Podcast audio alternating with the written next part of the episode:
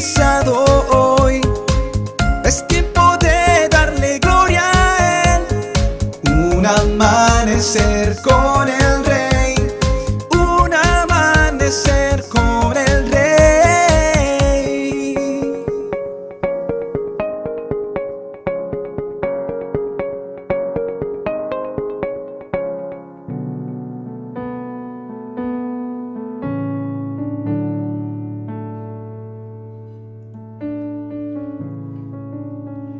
Carta a los Colosenses capítulo 1 versículos del 9 al 12.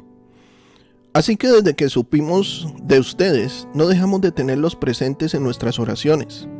Le pedimos a Dios que les dé pleno conocimiento de su voluntad y que les conceda sabiduría y comprensión espiritual.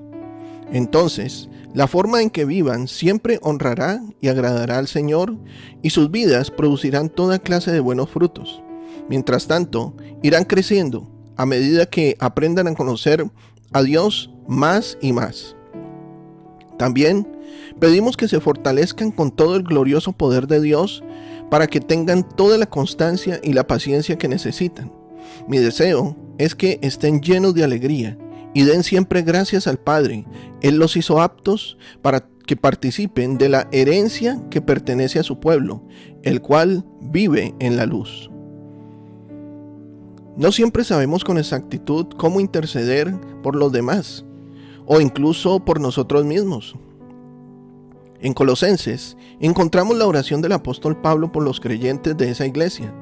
Lo que resulta interesante allí es la ausencia de muchas de las peticiones que por lo general nosotros le hacemos al Señor como son salud, dinero o bienestar.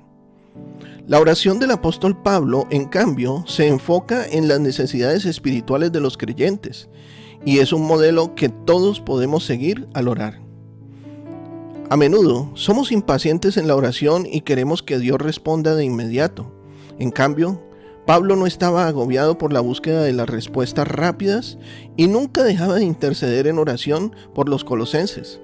Estaba seguro de que Dios lo escucharía y también sabía que el crecimiento espiritual es un proceso de toda la vida, no una sola petición y solución rápida.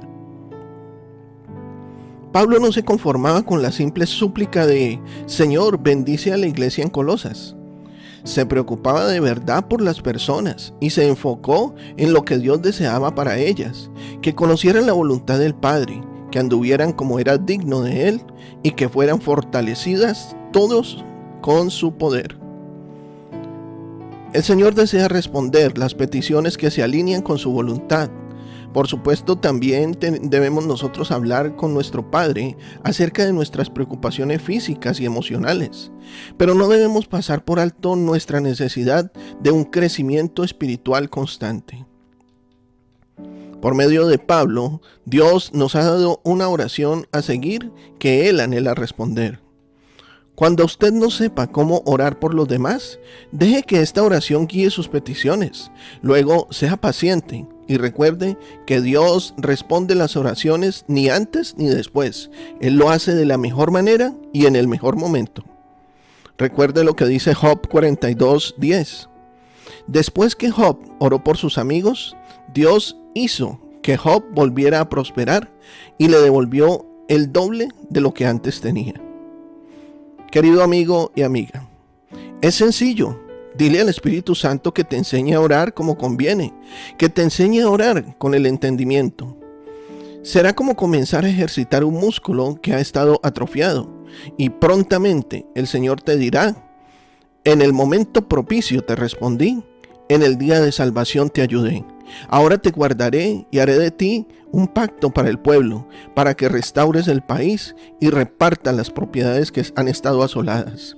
Isaías 49:8. Bendiciones en este día. Te habló tu pastor y amigo, Emmanuel Cortázar. Si deseas conocer más acerca de nuestros temas o asistir a nuestros servicios, escríbenos a nuestro correo en la del o síguenos en Facebook e Instagram como arroa iglesia en la casa del rey.